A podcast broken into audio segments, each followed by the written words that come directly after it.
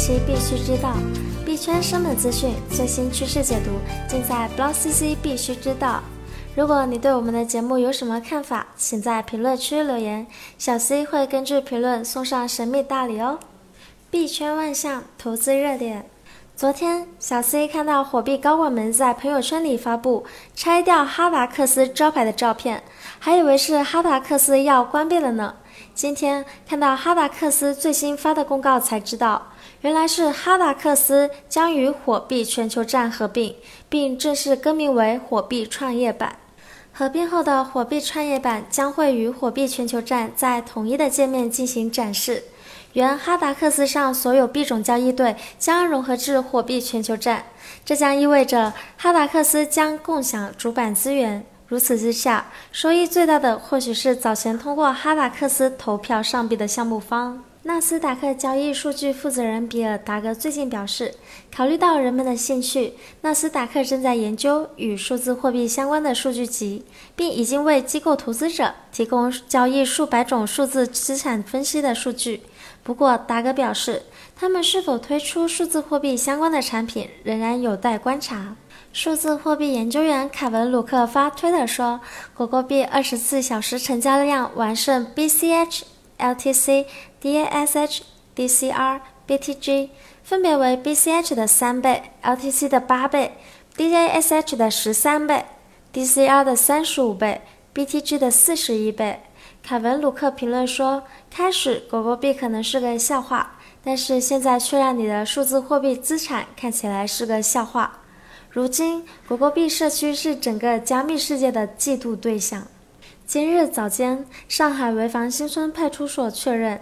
的确在昨日晚间带走徐明星，目前仍在调查徐明星是否涉嫌数字货币欺诈警情。小 C 就此请教了法律方面的专家，如果案情属实，徐明星将会送往看守所；如果证据不足，最晚将于带走协查二十四小时后，也就是今晚释放。区块链百家言。首先，小 C 带大家来看看今天在上海举行的第四届区块链全球峰会。微众银行副行长兼 CTO 马志涛在会上表示，应该打造这样一个联盟链，基于区块链商业应用生态圈，履行服务公众、联盟制、分布式商业三个使命。比特大陆首席执行官兼联合创始人吴继涵，除了提出未来十年区块链技术发展将严顿的七条主线外，还强调人工智能加区块链将是未来重要发展方向，并且预测十年内全球区块链用户可能会超过十亿。中国银行前行长李李辉则提出，将区块链的发展路径分为两条。一条是分布式多中心有中介的架构，另一条是分布式去中心去组织的公有链的架构。以太坊创始人 Vinson 提出，短期内区块链应用的三个场景分别是去中心化交易所、在区块链生态自助公共物品和虚拟地产。近日，莱特币创始人李启威表示。以太坊目前价格低于两百美元，缺乏比特币和莱特币的不变性特征。他认为，比特币适用于大额交易，莱特币则适用于小额交易。通过这种方式，加密用户可以依赖比特币网络及其不可变的区块链分类账本中的安全性能。中共中央党校国际战略研究院教授陈建奇发文称，积极寻找官方数字货币的应用是数字货币能否较快发展的动力。可以通过创建官方数字货币的方法，将区块链技术运用于当前金融的问题的解决之中，同时又避免未知挑战。这些要闻值得关注。调查报告：数字货币在菲律宾是通货膨胀的替代品。韩国央行。不会因为泡菜溢价而放宽国外交易限制。俄罗斯将成立一个对冲基金，以尽量减少对数字货币投资者的损失。欧盟各国财政部长不急于进一步规范数字货币市场。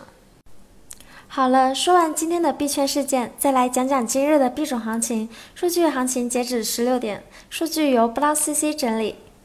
BTC 目前价格为四点三三三六万元，相比昨天涨了百分之零点三三，交易量达到了二百五十二亿元，净流出资金达到了十八亿元。ETH 现在售价一千三百三十点零元，总体跌了百分之二点一四，交易量达到了五十二亿，净流出资金达到了二点一七亿。交易量前两百币种各种排行榜，涨幅排行榜前三的是 EMC、APIS、GTC，跌幅排行榜前三的是 CCL、WEB、WOO。二十四小时净流入排行榜，净流入排行榜前三的是 XMR、OMG、BCD，净流出排行榜前三的是 BTC、ETH、EOS。币圈生猛资讯，最新趋势解读，尽在 BlockCC 必须知道。登录 BlockCC 官方网站 block 点 cc，了解更多资讯。今天的节目到此结束了，感谢收听，我们明天。